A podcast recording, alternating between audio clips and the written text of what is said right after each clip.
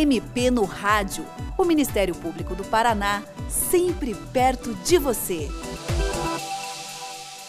A internet, essa poderosíssima ferramenta nos dias de hoje, que tantos benefícios pode trazer às pessoas, infelizmente também é usada muitas vezes para cometer crimes. E entre eles, algumas práticas criminosas de conotação sexual, que normalmente tem as mulheres como vítimas frequentes desse tipo de abuso. Nesta edição, o MP no Rádio trata desse problema, explicando que são alguns crimes cometidos pela internet como a chamada sextortion, ou extorsão sexual virtual, stalking e cyberbullying. A nossa entrevistada é a promotora de justiça Ana Lara Camargo Castro, do Ministério Público do Mato Grosso do Sul. Doutora Ana Lara, nós podemos começar explicando esses termos que parecem complicados, mas que são situações facilmente identificáveis, não é? Por exemplo, o que é a chamada sextortion ou sextorção? Oi, Tomás, tudo bem?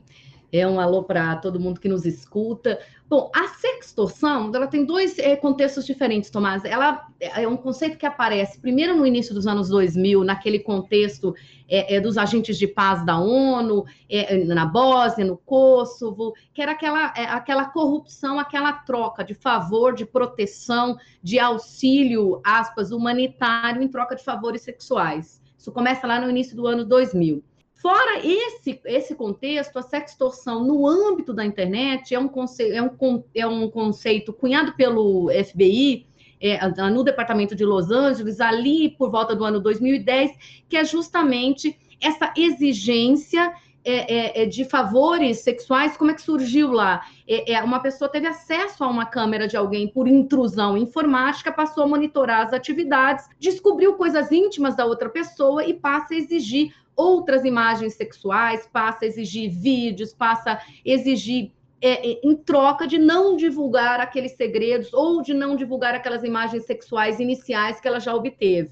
Então, é um, é um tipo de chantagem que se faz é, a partir do momento que eu tenho acesso a informações íntimas de uma pessoa. E isso vai escalando, sabe, Tomás? Vai escalando para ficando mais grave. Assusta muito, especialmente crianças, é, pré-adolescentes ou adolescentes que não têm experiência e acha que por alguém ter tido acesso a uma pequena imagem é, de nu, ela tem vergonha daí da mãe, tem vergonha que a professora saiba, e o abusador, então, vai escalando nesse tipo de exigência. Esse é o conceito de sextorção, esse que vem de 2010, lá do, do é, é, Los Angeles Cyber Squad, o mais comum que a gente vê no cotidiano da internet. É, pode haver também, eu tenho notícia da seguinte situação: uma moça bonita ou um rapaz hum, bem apessoado ali na internet pede amizade no, numa rede social. Aí começa a entabular uma conversa e pede para a pessoa mandar nudes. A pessoa manda, aí ela passa a fazer essa extorsão, inclusive pedindo dinheiro. Isso também se aplicaria, não é só o, o, a, a questão sexual, mas pode entrar também uma questão de chantagem por dinheiro também pode é, é, ter uma extorsão propriamente dita, né, no sentido de uma vantagem pecuniária, ou uma sextorção, que é a exigência, a chantagem para mais imagens, para satisfazer é, é, a lascívia de outrem, para a prática de atos libidinosos, como a pessoa passa a dirigir uma atividade sexual da outra à distância, então pede que faça determinadas práticas sexuais para serem gravadas, que seria sextorção propriamente dita. Claro, pode haver também é, uma exigência de vantagem pecuniária, uma, uma extorsão especificamente. E sim, é, essas técnicas que usam é, é, de, de, também do que a gente chama de engenharia social, Tomás, elas são muito comuns. É, contam, às vezes, com a fragilidade das pessoas, contam com é, a ingenuidade, é, é, é, a carência, então trabalham é, é, o, o, vaidade e trabalham é, técnicas realmente que usam habilidades psicológicas para fazer essa, essa conquista, né? Quando se trata, por exemplo, de crianças, a gente fala em grooming, né? Que é esse tipo de técnica, mas que aí se usa, eu, eu me passo por um personagem infantil, eu me passo por outra criança, eu, eu comento algum, algum filme, alguma série, algo específico que vai gerar, abrir a porta para um diálogo com a criança. Então, são várias formas que utilizam, claro, evidentemente, os meios cibernéticos, seja para o contato direto, seja para o uso, seja para a intrusão, mas é, é, é, unindo isso à, à engenharia social. E o que é o stalking, o famoso stalking? O stalking é o tipo de é, é, perseguição reiterada, de assédio reiterado, que causa um abalo substancial enorme, emocional na pessoa, causa medo, né? Aquela, é, o, o stalking ele tem a característica por ser esse, esse assédio, essa perseguição reiterada, que pode se dar fisicamente e pode se dar por meio da internet, ele tem essa característica é, da, da, da obsessão, Tomás. É aquela pessoa e, aí pode ter vários tipos de perfis de stalker, né? Pode ser uma pessoa rejeitada por uma ruptura relacional, pode ser uma pessoa rancorosa que se sente injustiçada, porque não precisa ser só relacional, né? Às vezes o stalker ele é rancoroso porque é, você é um jornalista que fez uma pauta que ele não concorda, você é um ativista de uma causa que ele não concorda. Pode ser uma pessoa simplesmente carente, e aí que ela está em busca de vínculo, ela sente falta de autoconfiança, sente solidão pode ser um predador, e aí a gente fala que uma pessoa que já sofre de um transtorno é, é, é, é, de preferência sexual ou um transtorno parafílico e que usa o stalking né, como uma etapa para praticar um crime sexual é, é, mais grave. Mas o, stalking tem, o stalking tem essa característica de uma perseguição obsessiva. Ele tem essa característica é, é, da pessoa iniciar um assédio, e esse assédio pode ser tanto físico, no sentido de perseguir, de esperar na porta do trabalho, é, é, de, de encontrar a pessoa em todos os lugares onde ela vai, como também tem a característica de se usar a internet para isso, tanto o contato direto, eu escrevo, por exemplo, nas suas redes sociais, eu comento todo o seu comentário, quanto pelo uso da internet, não é direto, mas eu gero haters para você, é, eu, eu uso de perfis falsos para falar como se fosse você, ou numa outra etapa, o stalking por intrusão informática, né? Eu consigo ter acesso ao teu equipamento, à tua câmera. Então, são essas as formas. Mas o stalking tem essa característica de obsessão. Bom, e aquele que talvez seja um pouco mais conhecido, cyberbullying. É, o, o, bullying, ele, ele tem contornos mais é, é, de, de humilhação. Até em algumas classificações, se a gente for pensar, por exemplo, a classificação do Departamento de Justiça americano, ele até coloca o stalking como uma, da, uma das etapas que pode acontecer no bullying, mas o bullying sendo mais aquele tipo de comportamento de discriminação, de humilhação ocorrido é, é, em, em, entre jovens, adolescentes, entre pessoas em idade escolar. É, então depende muito da classificação, mas o bullying ele tem menos o contorno de obsessão e mais o contorno de discriminação, de humilhação. Então vai, vai haver essa distinção. É claro que uma pessoa que pratica bullying, ela pode adotar técnicas de stalking, ou seja, essas técnicas de perseguição reiterada que vão causar, além da humilhação, vão causar medo, realmente pânico, transtorno psicológico àquela pessoa que está sofrendo a prática. Mas o bullying ele tem esse contorno, um contorno de, de, de humilhar, de discriminar, de, de, e ele é muito comum, especialmente entre é, pré-adolescentes, adolescentes, é, pessoas é, que ainda não estão preparadas, Tomás, para a diversidade do mundo, né? Para a diferença, para conviver com a diferença, né? Então eu pego uma característica marcante que seja o seu peso, a cor da sua pele, é um, um trejeito seu e eu é, isso eu não eu não tenho é, é, é, é uma formação, né? Um preparo às vezes é dentro da própria casa ou eu vou naquele espírito de grupo, né? é, naquela pressão de grupo, eu não estou preparado para conviver com a beleza do mundo, que é justamente a diversidade de tipos, de formas, de gostos, é, de, de, maneiras de perceber o mundo. Então, muito, muito desse contorno. Doutora Ana Lara, essas práticas que a senhora citou, elas são consideradas crimes? Existe na legislação previsão sobre essas violências virtuais? Tomás, algumas sim, e outras não especificamente crimes cibernéticos. Então, nós não temos um delito, por exemplo, de sextorção.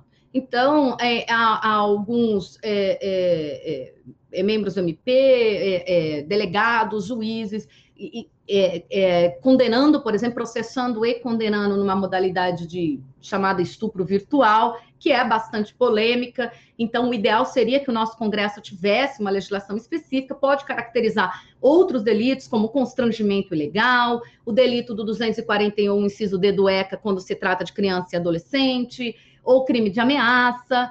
É, o, o, stalking também não tem um, um, um, tipo específico de stalking ainda no Brasil, tem no mundo inteiro. No Brasil, nós ainda não temos, há projetos de lei no Congresso, mas não é que não possa ser processada. A pessoa pode sim ser processada por perturbação da tranquilidade, é uma contravenção penal, um delito antigo, mas sim, cabe várias medidas possíveis de proteção dentro desse delito de perturbação da tranquilidade, pode ser processada por ameaça, por constrangimento ilegal, enfim, há possibilidades na legislação. Mas a, a nossa legislação brasileira, em termos é, desses delitos, ela ainda não é a contenta, ela é bem mais avançada no âmbito do Estatuto da Criança e do Adolescente, ali no 241 é, é, do, do ECA, e ela está avançando no Código Penal em relação a, a, a, pessoas adultas. Por exemplo, no fim de 2018 veio então aquele delito do exposição pornográfica, Tomás, que também era uma preocupação muito grande, né? Ou seja, é, é da exposição de imagens íntimas das pessoas não autorizadas, né? Seja aquele nude que eu mandei espontaneamente num contexto de um relacionamento e aquela pessoa é, é, disseminou, porque o fato de ter trocado nudes não dá autorização para ninguém disseminar, seja é, aquela imagem que foi capturada sem o meu consentimento. Então, isso já tem um delito específico hoje no Código Penal Brasileiro, que é do fim de 2000, 2018. Outras condutas não têm delito específico, mas não que não haja formas de proteção penal. Apenas não são formas de proteção penal tão modernas, é, é, tão adequadas a esse tipo de criminalidade. Certo. E, doutora, o que, que a pessoa deve fazer quando for vítima de alguma dessas formas de violência na internet? Não só a própria pessoa adulta, ou se ela perceber que o seu filho, menor de idade, eh, está sofrendo esse tipo de, de, de violência? Tomás, uma coisa que para a gente do Ministério Público é muito importante é que essas pessoas preservem as provas. Muitas vezes a pessoa fica assustada, Tomás, e ela vai deletando, ela vai apagando as mensagens. Ela tem, por exemplo, uma conta, ao invés dela apenas desativar aquela conta, ela exclui a conta. Então, isso vai tornando difícil as etapas de, de identificação. Então, a primeira coisa é preservar por mais doloroso que seja, preservar, porque isso vai permitir um auto de constatação daquele material pela própria delegacia, ou a feitura de uma ata notarial, ou uma perícia utilizando um software de autenticação, enfim, vai depender do caso concreto da investigação. Então, tem que preservar as conversas, as imagens, os vídeos, as postagens, por mais dolorosos que sejam. É, não basta, às vezes, a pessoa faz um print de tela, por exemplo. É muito importante que, além do print de tela, a pessoa preserve o que a gente chama de URL, que é o link. É o link de cada postagem, o link de cada comentário, porque isso facilita muito o processo de investigação desse tipo de crime digital de ter, às vezes, backup dessas contas, dessas conversas, como eu te falei, desativar e não excluir uma conta se eu estou sofrendo uma perseguição via uma rede social, eu não vou, eu não vou excluir essa conta, eu apenas desativo para eu poder permitir. No caso do stalking, que você tem um assédio reiterado,